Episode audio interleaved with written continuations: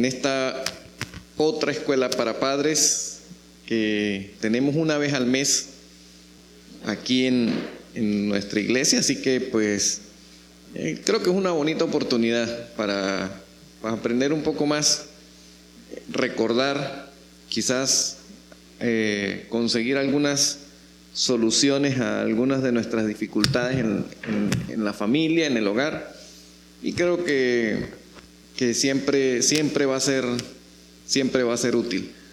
Como decía el pastor en una de las veces que comentaba acerca de la escuela para padres, este, normalmente eh, este, tipo de, este tipo de actividades en las instituciones se las cobran a los padres, ¿verdad? No son, no son gratis.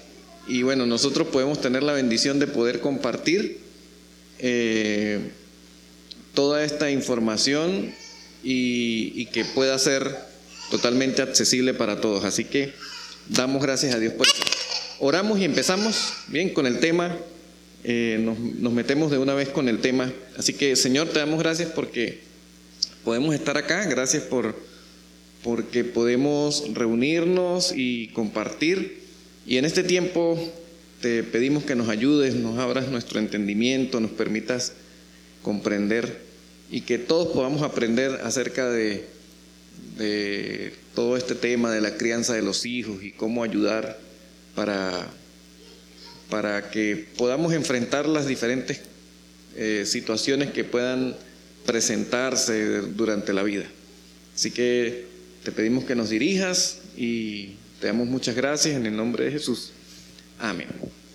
Miren, el tema, el tema de esta noche eh, se llama así, enfrentando juntos sus éxitos y fracasos. Hablando de los éxitos y los fracasos de nuestros hijos. Ahora, es importante porque quizás a veces eh, subestimamos mucho todo este, todo este tema de los éxitos y de los fracasos. A veces solo nos gusta hablar de los éxitos y subestimamos a veces los fracasos. A veces tendemos a pensar que cuando hay fracasos, cuando nuestros hijos tienen fracasos, eh, pues algo está mal con ellos, algo pasa y tenemos que, hay que hacer algo ya porque mm, eh, mi hijo tuvo un fracaso. Y vamos a ver eh, cómo, cómo podemos enfrentar todas estas situaciones porque estamos viviendo en una época donde tenemos una altísima em, sensibilidad al fracaso. Sobre todo los, chicos, los niños, los adolescentes y los jóvenes de hoy son intolerantes al fracaso. Eh, podemos ver cómo eh, chicas pueden llegar incluso a a atentar contra su propia vida, contra su propia vida solamente porque les rompieron el corazón. Entonces, eh, no podemos tolerar o no son capaces de tolerar un fracaso amoroso. entonces, ya no hay escapatoria, ya no hay salida y se acabó el mundo para mí, entonces me suicido. ¿sí? Eh, vemos como, pues, eh, hay muchas formas en las que hoy vemos cómo son intolerantes al fracaso algunos, algunos jóvenes, algunos adolescentes. Y eso es preocupante. De hecho, una de las causas de depresión en los adolescentes y jóvenes es precisamente el no ser capaces de enfrentar ciertas situaciones o ciertos fracasos que hayan tenido en su propia vida y entonces terminan en depresión y ya vamos a ver un poco de eso. Miren, eh, Vamos a ver lo que, lo que se entiende por éxito en, nuestro lenguaje común. Mira, eh, el éxito, según el lenguaje que nosotros hemos escuchado, lo que, lo que nos han dicho siempre, el éxito es el resultado feliz y satisfactorio de un asunto. ¿Verdad? Salí bien en el colegio, tuve éxito, este, me gradué, tuve éxito, me promovieron en el trabajo, tuve éxito. Eh, entonces es el resultado feliz y satisfactorio de algo, de algo que ocurrió. Bien, eso es lo que entendemos comúnmente como, como éxito. Y ya vamos a ver un poco cómo podemos ampliar más ese concepto de éxito según Dios. Pero, y el fracaso es el resultado adverso de una cosa que se esperaba saliera bien. No salió bien, entonces hubo allí un fracaso. Estos dos conceptos son bien importantes porque es lo que la gente conoce comúnmente como éxito y fracaso. Pero hay un término más que yo quiero que podamos conocer, que es un poco diferente al fracaso y es ser un fracasado. Una cosa es tener un fracaso en algo y otra cosa es ser un fracasado. Entonces, dijimos que el fracaso era un, un, resultado adverso de algo que esperábamos saliera bien, pero no fue así. Pero el fracasado es aquella persona que no es capaz de recuperarse del fracaso. Ese es lo que podemos considerar una persona fracasada. Y fíjense, porque resulta que normalmente le decimos fracasado a alguien que tuvo un resultado adverso de algo que se suponía que iba o debía salir bien, que es el concepto de fracaso. Entonces, cuando este, algo no sale bien, tendemos a confundir el, concepto y le decimos, no, es fracasado. Perdió una materia, no, mi hijo es un fracasado. ¿Sí? O el hijo de fulanito es un fracasado. Y no es así. Es, eso fue un fracaso. Ahora, ser fracasado es no ser capaz de levantarse después de obtener un fracaso. Entonces, mantengamos esos conceptos más o menos allí presentes porque eh, nos van a ayudar a tener luz acerca de eh, lo que vamos a intentar eh, aprender hoy. Miren, algunas estadísticas aquí en Colombia, aproximadamente 500 mil jóvenes en el año 2022, 500 mil jóvenes tuvieron que desertar de sus estudios por diferentes razones. Y eso se convierte de alguna manera en un fracaso. 500 mil jóvenes tuvieron que desertar de las universidades, de los colegios, por alguna razón. Bien, eso fue año 2022.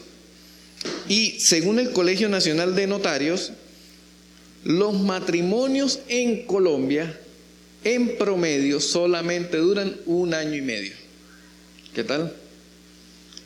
Los matrimonios en Colombia, según el Colegio Nacional de Notarios, en promedio solo duran un año y medio.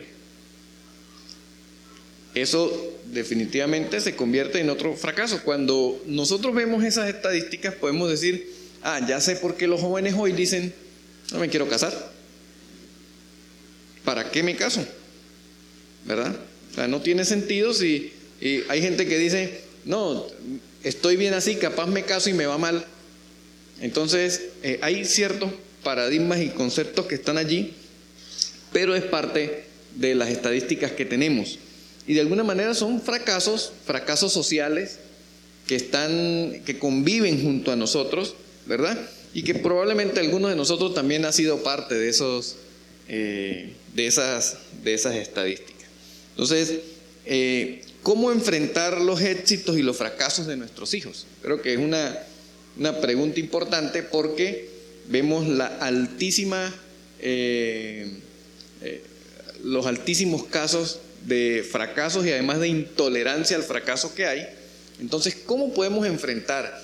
Las familias necesitan saber que eso es una realidad.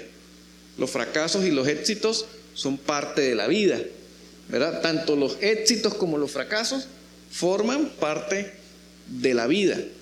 Y ahora en la conclusión vamos a ver que sin duda alguna es necesario convivir con los éxitos y con los fracasos. Es saludable.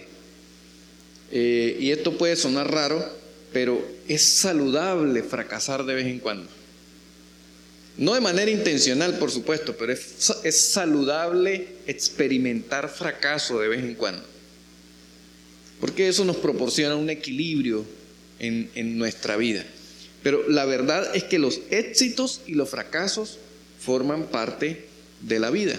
Y cuando hablamos especialmente de los éxitos, vemos que eh, la Biblia nos dice que, que vamos a experimentar éxitos, que podemos experimentar éxitos en nuestra vida. Ya en el Antiguo Testamento, eh, lo menciona y en Deuteronomio 29.9 em, habla acerca de eso. Dice Proverbios 29, eh, perdón, Deuteronomio 29.9, hablando del éxito como algo que puede ser parte de la vida. Dice, guardaréis pues las palabras de este pacto y las pondréis por obra para que prosperéis en todo lo que hiciereis. Entonces, ya eh, Dios estaba colocando algo como que, miren, eh, es posible experimentar éxito.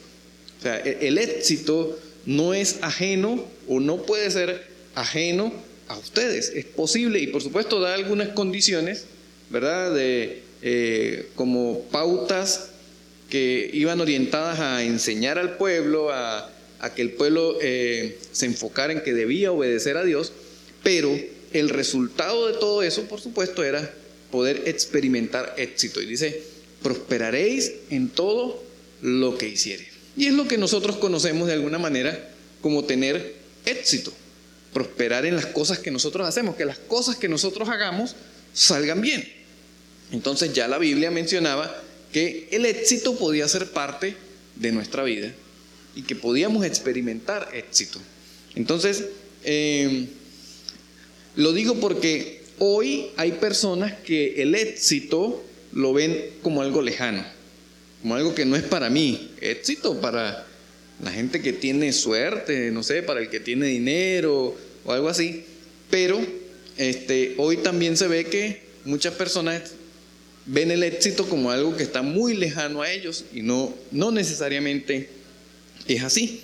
Ya la Biblia nos mencionaba que nosotros podíamos experimentar Éxito, por supuesto, siguiendo algunos principios que estaban allí. Y los fracasos no necesariamente son malos, que también es un paradigma que nosotros tenemos que tratar de, romper y acomodar a la realidad. Los fracasos no necesariamente son malos. Miren, eh, Dios también nos dijo, a través de Jesús, que los fracasos también iban a formar parte de nuestra vida. Que los fracasos también formaban parte de nuestra vida. Miren lo que dice, y es un texto bastante conocido, Juan 16, 33. Eh, estas son palabras de Jesús. Dice, estas cosas os he hablado para que en mí tengáis paz. En el mundo tendréis aflicción. Pero confiad, yo he vencido al mundo. Si pudiésemos acomodar ese texto bíblico a, expresiones actuales, a expresiones que pudiéramos usar hoy, es como si el Señor pudiera decir, entre otras cosas, en el mundo van a experimentar fracaso. Entonces, ese, eso es una promesa. O sea, eh, no sé si, si, lo han visto desde ese punto de vista, pero es una promesa. Esa es una promesa escrita en la Biblia. a nosotros nos gustan las promesas esas de, que esfuérzate y no temas ni desmayes porque yo estaré contigo todos los días. Esas son las promesas que nos gustan. Pero Jesús nos da una promesa de que también podíamos experimentar fracaso. Lo que pasa es que esa promesa no la pegamos en el carro, en el vidrio del carro, ¿verdad? En el mundo tendréis aflicción, no la ponemos en la pared, en un cuadro en la casa, porque no es el tipo de promesa que a nosotros nos agrada recordar, pero es una realidad. En el mundo tendréis aflicción. Los fracasos también forman parte de la vida, pero no necesariamente son malos. Dice, e, ese mismo versículo dice, eh, estas cosas les digo para que en mí tengan paz. En el mundo tendréis aflicción, pero confiad. Yo he vencido al mundo. Me llama la atención eso porque allí eh, no hay ningún coach, no hay ningún influencer, ¿verdad? Que tenga un secreto o una clave mm, mm, más efectiva para enfrentar los fracasos que Jesús. Eh, hoy vemos miles de videos, ¿verdad? De gente que nos dicen cómo enfrentar el fracaso, cómo hacerle frente a las, a las cosas adversas, ¿verdad?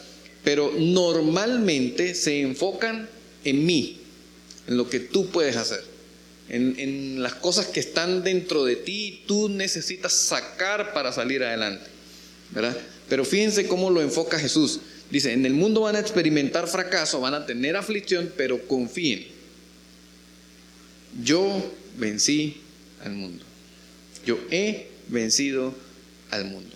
Yo creo que es algo que nosotros necesitamos en la casa, en la familia, que, pueda, eh, que podamos aprender y crecer juntos, papá, mamá, hijos, eh, entender esas verdades, entender que eso es así. Desde que nuestros hijos sean, sean muy pequeños, que ellos puedan entender que eh, los éxitos forman parte de la vida, los fracasos forman parte de la vida y que eh, Jesús, Dios, nos da las fuerzas para eh, sobrellevar las dos cosas, los éxitos y los fracasos. Entonces, eso es muy importante. Jesús dijo, yo he vencido al mundo. Entonces, me parece interesante porque mm, hoy vemos en la familia, en la cultura nos dice que fracasar, si, si tú fracasas algo está mal contigo, y, las cosas no están bien y rápido tienes que buscar la manera de, ver cómo haces para salir de, esa situación. ¿Verdad? Y, al contrario, nos bombardean con mucho tema acerca del éxito. Tienes que ser exitoso, eh, despierta el campeón que hay dentro de ti. Eh, bueno, hay un montón de cosas, ¿verdad?, acerca de, del éxito. Y entonces, eh, han desequilibrado el éxito y el fracaso y están formando una sociedad que solamente apunte al éxito y que no vea el fracaso como una oportunidad para salir adelante, para crecer. Yo creo que eso necesitamos eh, que nuestros hijos lo puedan entender, que ellos lo puedan comprender también. Entonces, este, los fracasos no necesariamente son malos, son una oportunidad para avanzar, ¿verdad? Y, debemos como padres ser genuinos en mostrar nuestros sentimientos en cuanto, a, eh, en cuanto al éxito y al fracaso. ¿Cómo así? Yo creo que una de las cosas por las que en las familias no se ha manejado bien el tema del éxito y del fracaso es porque este, nosotros como padres incluso no somos genuinos en mostrar nuestros sentimientos cuando tenemos éxito y cuando tenemos fracasos.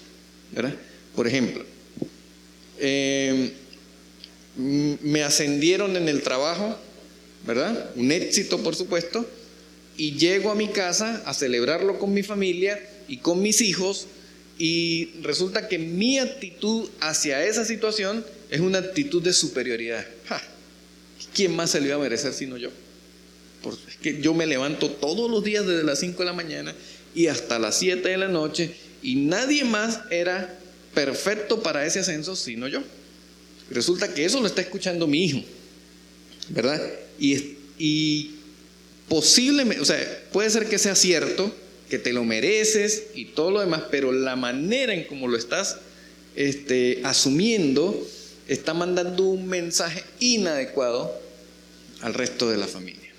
Porque estoy teniendo una actitud inadecuada con respecto, no de humildad, con respecto al éxito. Entonces, nosotros como padres necesitamos ser más genuinos en cuanto a cómo vemos nuestros propios éxitos y nuestros propios fracasos. Por ejemplo, cuando ya no es un ascenso, sino es un despido y llego a la casa, ¿verdad?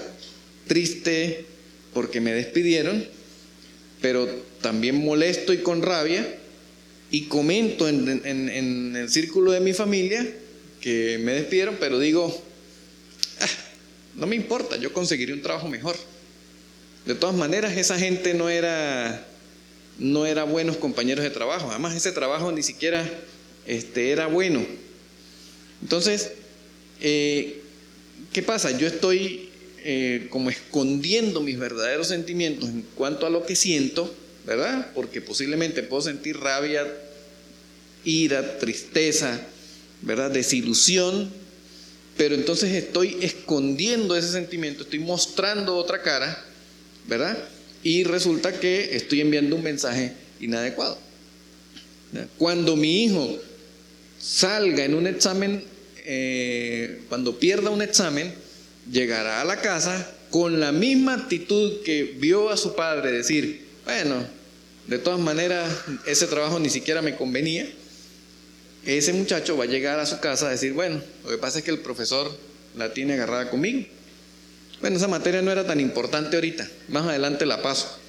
Entonces, e, empezamos a, a, esconder sentimientos para enfrentar el fracaso de una manera inadecuada. Y parecen cosas muy pequeñitas, pero eh, y, casi que, imperceptibles, pero nos, eh, nos influencian de una forma que incluso afectan eh, el resto de la familia. Entonces necesitamos tener sentimientos genuinos cuando enfrentamos los éxitos y los fracasos. Y posiblemente usted podrá recordar algunas de esas cosas. O sea, si yo le digo a usted, recuerda ahora un fracaso que usted pudo compartir con su familia y de repente usted pueda decir si es verdad. Yo tuve una actitud de negación con respecto al fracaso que tuve. O, tuve un sentimiento de superioridad, ¿verdad? Cuando tuve aquel éxito, aquel, aquella cosa que, me salió bien y entonces nuestros hijos están viendo esas cosas. Y ellos se están dando cuenta, eh, ellos están imitando y van a imitar y van a entender que esa es la actitud con la que yo debo asumir el éxito y esa es la actitud con la que yo debo asumir el fracaso. Entonces, eh, por eso es tan importante que nosotros tengamos eh, una actitud genuina con respecto al, al éxito y al fracaso. Si no sabemos enfrentar los éxitos y los fracasos, corremos el riesgo de tener problemas emocionales y problemas de relaciones. Si nosotros no enseñamos y no ayudamos a nuestros hijos a que aprendan a enfrentar el éxito y aprendan a enfrentar el fracaso, ellos van a tener problemas emocionales y problemas para relacionarse. Igual que nosotros. Entonces es importante que nosotros podamos tener, saber enfrentarlos de manera correcta para evitar ese tipo de problemas. Por ejemplo, un manejo inadecuado de los éxitos puede hacer que nuestros hijos tengan una autopercepción de superioridad y de orgullo. Un manejo inadecuado de los éxitos de nuestros hijos. ¿Sí? Pueden ser que ellos desarrollen eh, sentimientos de superioridad y de orgullo. Por ejemplo, la celebración desmedida de sus logros. Salió bien en el colegio, le dieron las calificaciones de final de año y salió excelente y una celebración desmedida es, no hay nadie en ese colegio como tú. No hay nadie tan inteligente como tú. Eres lo máximo que hay en ese lugar. Definitivamente te vas a comer el mundo, no hay forma de que, de que no logres lo que vas a, lo que tienes planeado. Eh, esas son celebraciones desmedidas de los logros. Este, por ejemplo, la comparación de sus logros con respecto al fracaso de su hermano o de sus otros compañeros. Eso, eso es un manejo inadecuado de los éxitos de nuestros hijos. Empezamos a decir, mira, tú sí eres un muchacho inteligente, no como tu hermano, mira, perdió dos materias. O no como el resto del salón de clases que este, no, te llegaron a la altura, de al estándar de lo que tú habías logrado. Entonces, ese tipo de comparaciones terminan siendo eh, celebraciones desmedidas. Y estas celebraciones desmedidas usualmente no son malintencionadas. Usualmente es una muestra tratando de, de saltar el logro que tiene nuestro hijo, que está bien, por supuesto hay que celebrarlo, pero hay que tener cuidado de no hacer una celebración desmedida, porque eso va a lograr, va a hacer que ellos empiecen a tener un sentimiento de superioridad y de orgullo que les va a afectar en sus emociones y les va a afectar en sus relaciones. Yo, yo conocí niños que creían que caminaban por encima de todo el mundo. Y esos niños que dicen, usted no sabe quién es mi papá. Esos niños normalmente este, han tenido ejemplos inadecuados acerca de los éxitos. Porque ese niño probablemente ha visto en su padre el hecho de que éxito es el que le pasa por encima a los otros, el que manda más, el que no, le, no respeta las leyes, ¿verdad? Porque yo soy un hombre exitoso. Entonces él llega al colegio a no hacerle caso a los profesores, a que si hace algo mal dice, llámelo, llámelo a mi papá, no importa, yo, él, no me va a decir nada. Era caminar por encima de todo el mundo. Entonces eh, es complejo, tengamos mucho cuidado. ¿Cómo celebramos los éxitos de nuestros hijos? ¿Cómo celebramos los éxitos de ellos? Hacemos celebraciones desmedidas, comparamos de manera inadecuada. Tenemos que tener mucho cuidado con eso porque eh, estamos afectando la forma en cómo ellos puedan enfrentar eh, sus, propios, sus propios éxitos. Y fíjense que estamos hablando de éxitos, no estamos hablando de algo malo, estamos hablando de algo bueno pero que si no se maneja de manera correcta puede terminar siendo algo malo, algo inadecuado. O sea, no solo el fracaso es el causante de muchos de los problemas que tiene hoy nuestra sociedad. Eh, como lo quiere hacer ver toda esta tendencia del coach y de todas estas cosas, sino que también un concepto inadecuado del éxito también nos lleva a tener problemas graves, fuertes, eh, en nuestras emociones y en nuestras relaciones. Entonces, así como un manejo inadecuado de los éxitos nos trae problemas, un manejo inadecuado del fracaso también puede llevar a nuestros hijos a la depresión, por ejemplo. Un manejo inadecuado del fracaso puede llevar a nuestros hijos a la depresión. Por ejemplo, mm, ser padres demasiado exigentes con los resultados.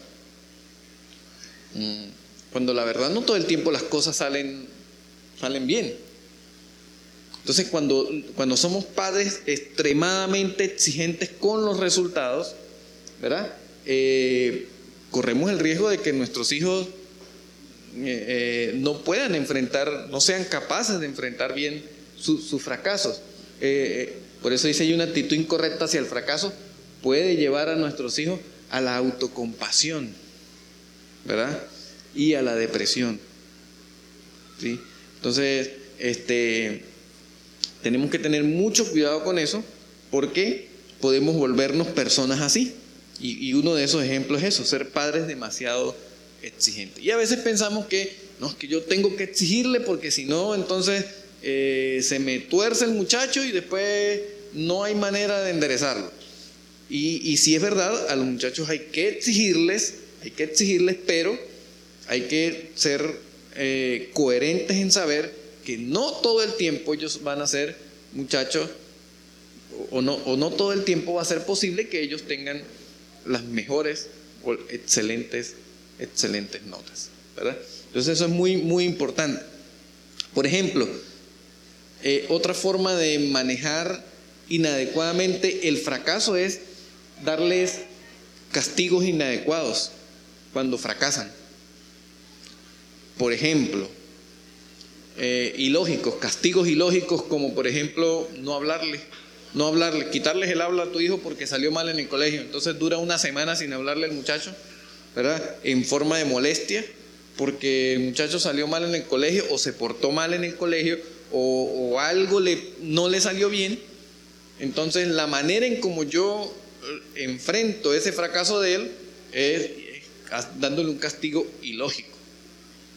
Tu relación con tu hijo no puede, eh, no puede cambiar por una mala calificación. O sea, no, puedes negociar eh, la relación, hablar con tu hijo, el trato con él, por una mala calificación o por, una, o por un comportamiento inadecuado. Sigue siendo tu hijo.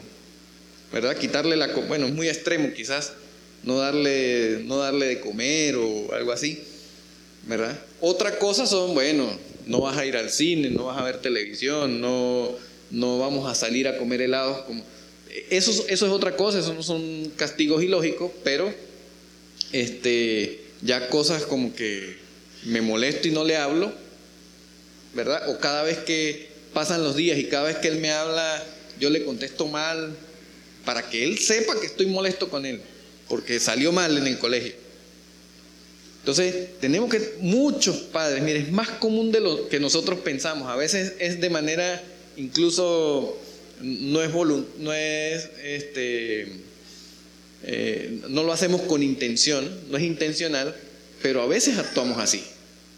A veces le, em, tenemos, porque estamos frustrados nosotros mismos, estamos molestos con el resultado que ellos han obtenido, entonces pasamos días a veces molestos y se lo hacemos saber, incluso contestándoles mal y haciéndole cosas que no, tienen por qué ser. Entonces, eso va en ellos a causar dificultades para enfrentar sus fracasos, ¿verdad? O sea, ellos, ellos le van a tener terror al fracaso. No, si yo vuelvo a perder otra materia, imagínense, si, si mi papá con una, con una materia no me habla en una semana, ¿cómo será si yo llego a, a perder? ¿Cómo será si yo le digo que no quedé en la universidad, en la carrera que... O sea, e, e, esas cosas pueden suceder. Y ahí es cuando los muchachos dicen, no, antes de yo decirle a mi papá que ya no voy a entrar a la universidad, me tiro por el puente. Y, parece extremo, pero ah, llegamos a esos puntos. Llegamos a esos puntos. Entonces, tenemos que tener mucho, mucho cuidado eh, con eso, ¿no? Entonces, este, eh, según la Biblia, ¿verdad? Un manejo correcto del éxito y el fracaso se basa en una meta centrada en Cristo. Y, ahí es donde vemos entonces cómo cambia el concepto del, éxito que vimos al principio, que era, se basaba solamente en los resultados.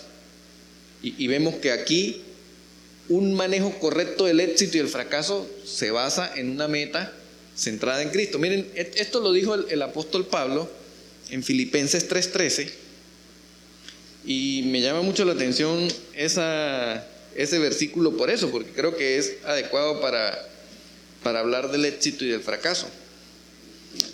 Dice Filipenses 3:13.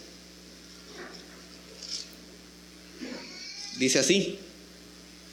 Eh, son palabras del apóstol Pablo. Dice, hermanos, yo mismo no pretendo haberlo alcanzado ya, pero una cosa hago, olvidando ciertamente lo que queda atrás y extendiéndome hacia lo que está delante, prosigo a la meta, al premio del supremo llamamiento de Dios en Cristo Jesús.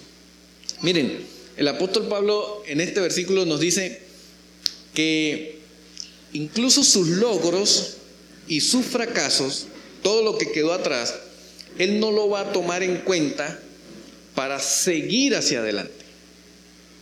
Y yo creo que un manejo correcto del éxito y del fracaso se fundamenta en no quedarnos, eh, no quedarnos estancados en el fracaso que tuve y que eso me infunda temor para seguir adelante. ¿Sabía usted que hay un montón de personas que sencillamente no se atreven a emprender, no se atreven a estudiar, no se atreven incluso a, eh, experimentar una relación amorosa porque en el pasado tuvieron fracasos en sus estudios, tuvieron fracasos en sus trabajos o tuvieron fracasos con una relación amorosa y ese fracaso lo mantienen presente hoy y no les permite continuar adelante. Y el apóstol Pablo dijo, me olvido de lo que está atrás y me extiendo hacia lo que está adelante. Dejo lo que está atrás, es verdad, fracasé, pero no lo voy a seguir tomando en cuenta hoy como una experiencia que determine mi presente y mi futuro, sino que continúo hacia adelante. Igualmente con los éxitos. Los éxitos, aunque uno siempre quiere mantener sus éxitos, recordar sus éxitos con nosotros, este, incluso esas palabras del apóstol Pablo también pudieran estar refiriéndose no solo a lo malo, sino también a los éxitos. Y creo que es importante que nosotros podamos saber que incluso cuando nuestros éxitos han sido buenos y son dignos de recordar, esos éxitos en el pasado pueden estar eh, logrando que nos convirtamos en personas conformistas y no podamos ir hacia adelante a alcanzar algunas cosas más. Entonces, eh, esas palabras del apóstol Pablo creo que son bien importantes, olvidando ciertamente lo que está atrás y extendiéndome hacia lo que está adelante. Ahora, la razón por la que el apóstol Pablo, Pablo podía dejar atrás sus fracasos y podía dejar atrás sus éxitos, eh, no era porque él quería hacerse eh, inmune en, sus sentimientos a las cosas que pudiera ocurrirle. Sencillamente, él no quería cargar con el peso de sus fracasos, ni tampoco con, con el peso que podían hacerle sus éxitos para poder seguir adelante. Y entonces enfocaba su futuro, eh, lo basaba en Cristo. Dejo olvidado lo que está atrás, me extiendo a lo que así está adelante y dice, hacia la meta del supremo llamamiento que es en Cristo Jesús. Entonces, era la base fundamental para él continuar adelante, era precisamente no quedarse estancado, amarrado a sus fracasos, ni tampoco amarrado a sus éxitos, sino continuar adelante porque había una meta mucho más importante que estaba fundamentada en Cristo Jesús. Entonces, eso es muy, muy, muy importante y tener el equilibrio. No es hacer una apología al conformismo, ¿verdad? Ni a la mediocridad. No es decir, bueno, sencillamente eh, yo soy exitoso y ya no voy a, no voy a hacer, ¿qué más puedo hacer yo? No, no tengo más nada que hacer, ¿verdad? Sino, porque si no entonces sería mediocridad, Sería mediocridad y no es hacer una apología a la mediocridad, pero sí a que uno pueda tener la mente centrada en que la, la meta del supremo llamamiento está basada en Cristo Jesús. Y nuestros hijos necesitan entender eso. Miren, nosotros tenemos una experiencia cercana eh, precisamente con el fracaso y los éxitos. Eh, nuestra hija recién está eh, en la universidad ya está en el segundo semestre de la universidad, pero el semestre pasado, aquí en la UIS, el semestre pasado fue su primer semestre y fue muy duro para ella, era una experiencia nueva. Y nuestra hija era una niña que no tuvo muchas dificultades en su vida escolar, de primaria y de secundaria. Ella, pues básicamente fue de cierta forma aventajada en algunas, en algunas cosas y no necesitó, o sea, tenía muchas facilidades. Llegó al primer semestre de la universidad, ella jamás había enfrentado fracaso escolar. Ella no sabía lo que era eso. Llegó al primer semestre en la universidad y la agarró don cálculo y don álgebra, química. Bueno, las tres, pero pasó, pasó álgebra. La agarró cálculo y la agarró química y álgebra. Y de las tres pasó una y las dos, las otras dos las perdió.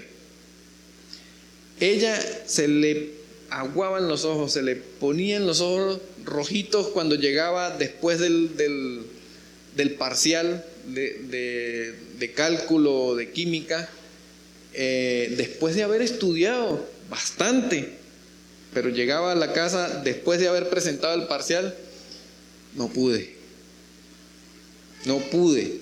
Y yo sé que era la primera vez que ella enfrentaba un fracaso de esa manera. Para ellos era muy grande enfrentar ese fracaso. Si nunca una materia en, ningún examen escolar para ella fue tan difícil como para no ganarlo. Y viene álgebra, cálculo y química y le pone los pies en la tierra las materias y los profesores. Yo le decía a mi hija, ¿cómo estarán los profesores riéndose allá con los otros profesores en una oficina diciendo, en el parcial no pasó nadie? Pero eh, tuvimos que sentarnos y hablar con ella y decir, eso es parte de la vida. O sea, está bien, sin presión, sin presión. No es el fin del mundo perder álgebra, eh, eh, química. No es el fin del mundo perder cálculo. Este, eso tiene que enseñarte a salir adelante. Tiene que, tienes que poder seguir adelante a pesar de eso. Y, le costó, duró, duró varios días triste porque eh, decía cómo es posible que voy a perder dos materias en la universidad y, y empezó con unas ganas increíbles. O sea, ella, ella quería comerse la universidad, pero se estaba enfrentando a algo que pues era muy nuevo para ella, ¿verdad? Esta generación que entró este año a la universidad, año 2023, eh, fue la generación que tuvo que pasar en, los últimos años de su bachillerato determinantes en la pandemia, en la casa, estudiando solo, virtual. Este, y, no, era una no es una justificación, pero, pero era parte del problema que tenían. Entonces, deficientes en matemática, en química, en física, en todas esas materias. Y por supuesto, nosotros sabíamos, mi esposo y yo conversábamos, nosotros dos, y nosotros sabíamos que a ella le podía costar el primer semestre de la universidad. Y tuvimos que sentarnos y hablar con ella y bueno, adelante, nosotros no te estamos presionando. O sea, sigue adelante, sabemos que has estudiado. O sea, sabemos que, que te has esforzado. Pero bueno, no se logró el objetivo, hay que levantarse y seguir adelante. Posiblemente, ¿qué habrá pasado con algunos otros chicos que, que estaban en la misma condición de ella? Habrán desertado de la universidad porque dijeron, no, esto es muy difícil. ¿Verdad? Yo creo que mi hija llegó a pensar que posiblemente se, se equivocó de carrera, muchos números, pero no necesariamente tiene, mami, es el primer semestre, de la carrera que dura cinco años, así que no es el primer semestre, no es un indicador de saber, para saber si te equivocaste o no de carrera. Así que es duro, pero hay que seguir adelante. Y así pasa en todas las áreas de la vida y nosotros como padres necesitamos estar preparados para estar allí. Porque ¿qué hubiese pasado si nosotros le hubiésemos dicho a ella, y entonces, si usted no hace más nada sino puro estudiar, ¿por qué perdió cálculo y por qué perdió química? Si usted no, trabaja, usted no tiene ninguna otra responsabilidad sino nada más estudiar, ¿por qué perdió cálculo y por qué perdió química? Sino entender que, que son situaciones que suceden y que pues, son, parte, son parte de la vida. Así que tengamos mucho cuidado con eso. Miren, Jesús, Jesús preparó a sus discípulos para el fracaso. ¿Sí? No sé si ustedes sabían eso, pero Jesús preparó a sus discípulos para el fracaso. Él se los dijo. Es posible que fracasen. Miren, en Mateo 10, 14 eh, podemos ver que eso es así. Esto hablándole Jesús a sus discípulos, ¿verdad? Acerca, eh, esto está en el contexto de cuando Jesús los envía a predicar el Evangelio a otros lugares.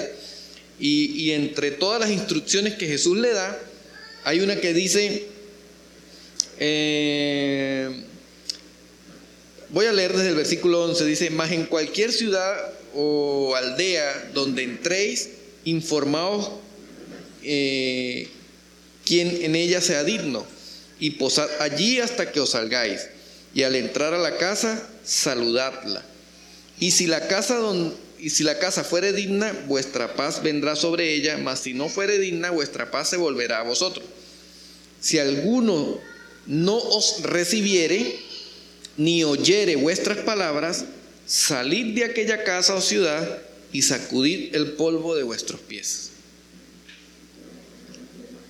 En esas palabras, Jesús está preparando a sus discípulos para el fracaso.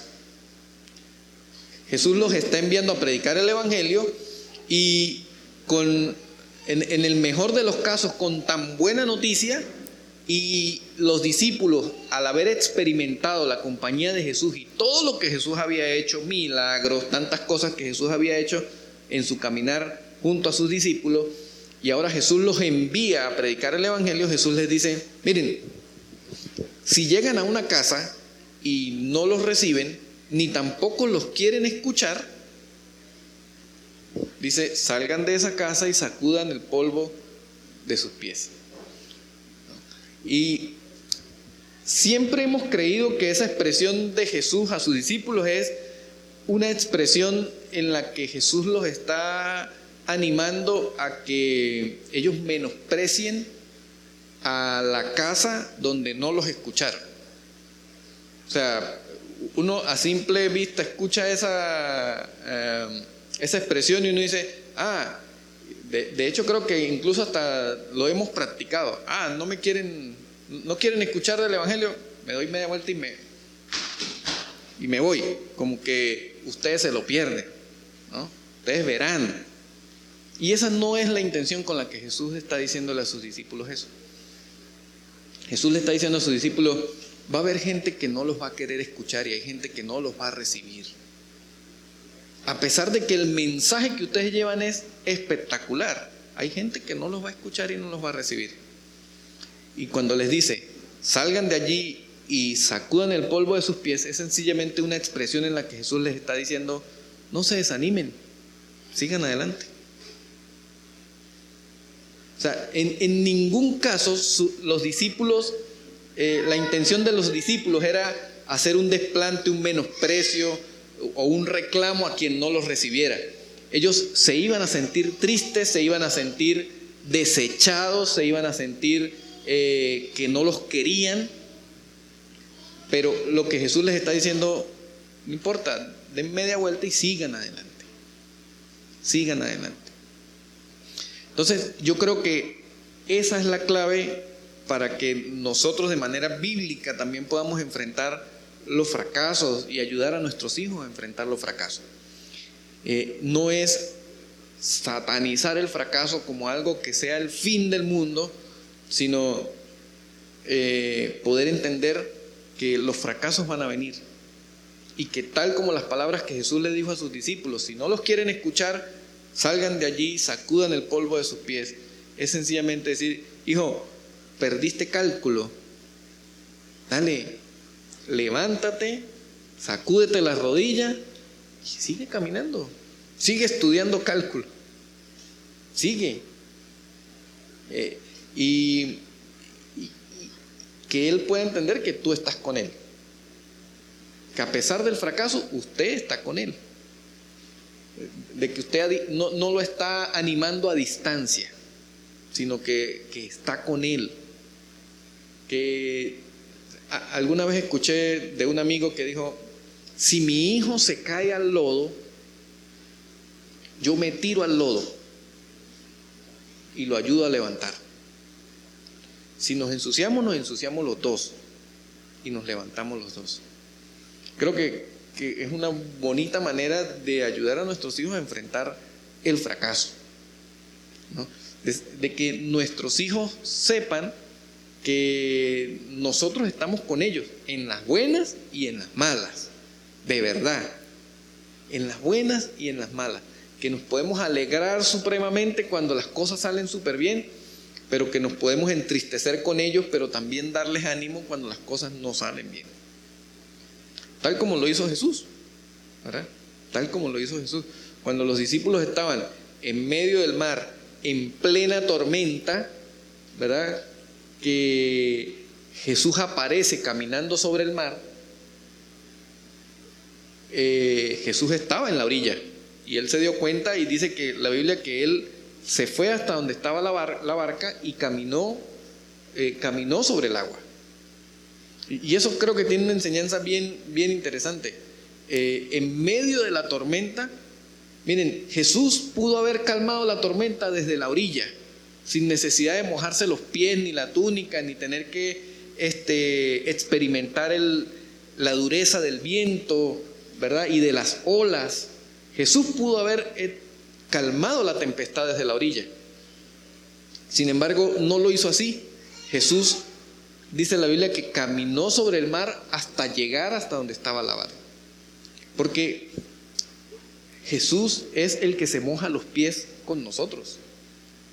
Él es el que, está dispuesto a mojarse la, ropa cuando, cuando, a nosotros nos está cayendo el chaparrón de agua encima.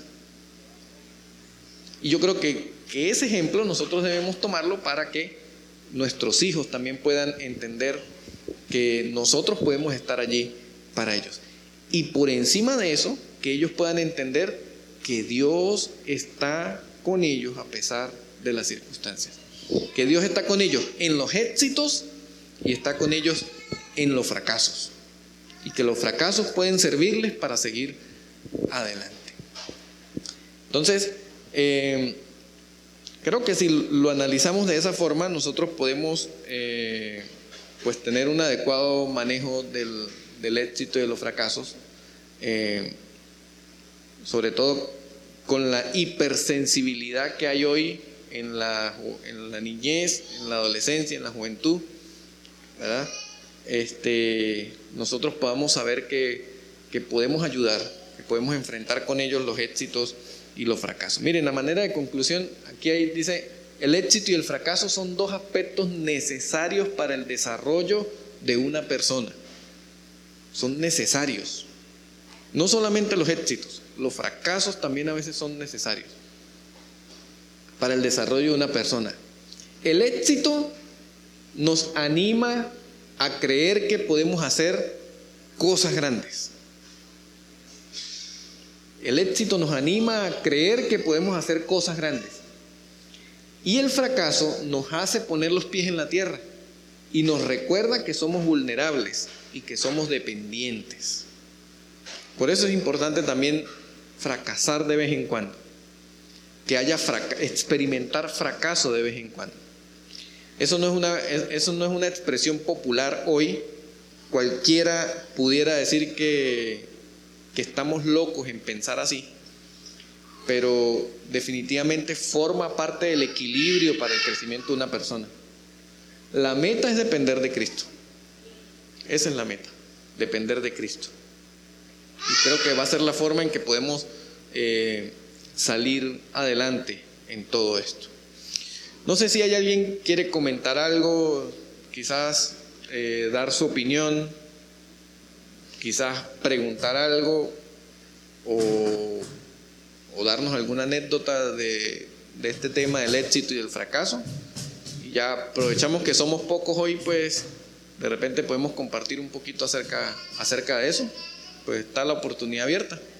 Quiero compartir que, bueno, meditando en, todo este tema del éxito y del fracaso, creo que es muy importante el tema del Evangelio en todo, ¿no? O sea, cuando un cristiano logra algo, digamos que tiene éxito en su vida, un cristiano es consciente de que el éxito no fue fruto necesariamente o exclusivamente de su habilidad, de su fuerza o de su capacidad, sino que entiende que el éxito es el resultado de, la gracia de Dios en su vida, ¿no? Entonces, eh, es muy importante eso, lo mismo cuando un cristiano fracasa. Es normal, sobre todo al empezar la vida cristiana, que, fracasamos y, a veces con bastante frecuencia, ¿no? Y ese fracaso, si no aprendemos a mantener la mirada puesta en Cristo, nos puede destruir, nos puede bajonear totalmente, pero pues parte de lo que el Señor hace precisamente en nuestra vida como, como sus hijos es levantarnos de ese fracaso ayudándonos a poner la mirada en Jesús, ¿no? Y se me vienen dos ejemplos a la mente. Cuando el apóstol Pedro falló, porque delante de los discípulos afirmó tajantemente, aunque todos te dejaren, yo nunca te dejaré. Y uno pensaría, uff, qué hombre tan espiritual, él se está comprometiendo a estar con Cristo, aunque todos se vayan de él. Y luego vemos en la práctica, y Jesús mismo se lo profetizó así cuando le dijo que antes de que cantara el gallo, ciertamente lo iba a negar. Efectivamente sucedió. ¿Y qué pasó con Pedro en ese momento? Se desanimó, estuvo, por así decirlo, derrotado, sintiéndose probablemente como un fracasado en ese momento. Al punto que él decidió, bueno, voy a volver atrás, voy a hacer lo que creo que, que sé hacer, eh, que es pues pescar peces y, simplemente volver a mi vida antigua porque como cristiano, como discípulo, definitivamente soy un fracaso. Y es interesante ver que el Señor Jesús en medio de ese contexto, se le aparece a él nuevamente y, le hace tres preguntas de alguna manera para que él pueda reivindicar las tres veces también que él negó al Señor. Y eso nos habla también de, la importancia de una relación con Jesús en medio de todo esto. Porque probablemente si el Señor Jesús no llega a la vida de Pedro y no le habla y no lo restaura, pues ese hombre se hubiese quedado derrotado, se hubiese quedado volviendo a su vida antigua y se hubiese quedado ahí. Digamos que no hubiese tenido de pronto toda la influencia que tuvo para, para, el desarrollo del Nuevo Testamento y demás. Entonces creo que es, es muy importante el tema del Evangelio en los fracasos, también en el éxito. Otro ejemplo que se me viene a la mente es el caso de Nabucodonosor.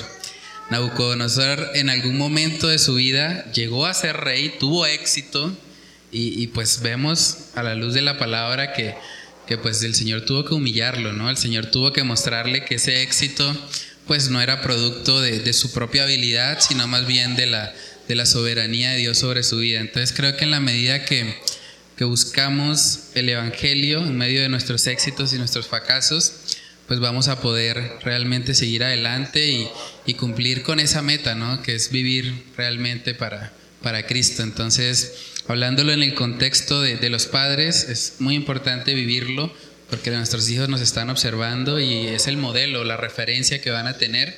Entonces, en la medida que nosotros vivimos el Evangelio, le vamos a dar a ellos herramientas para que ellos, cuando lleguen los éxitos y los fracasos, también puedan poner todo a los pies de Cristo y depender única y exclusivamente de Él.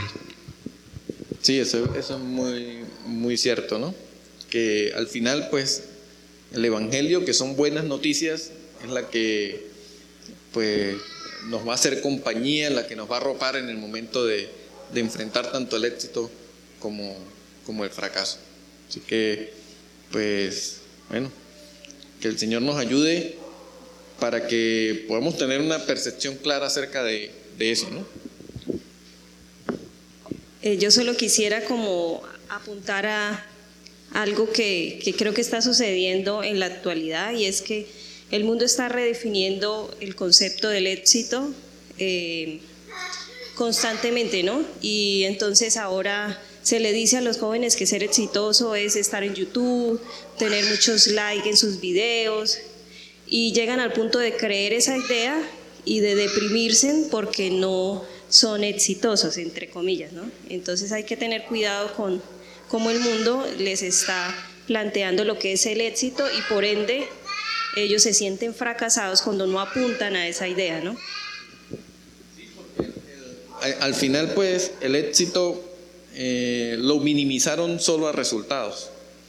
Eh, y, pues eh, solamente reducir el, éxito a resultados, pues es una, una locura, porque incluso fracasando fracasando es una forma de, salir adelante, incluso de tener, de tener éxito. Porque al final Dios está interesado más que en los resultados, en el proceso. Cuánto crecemos eh, en el proceso y el crecimiento, ese proceso se va dando a través de, éxitos y fracasos.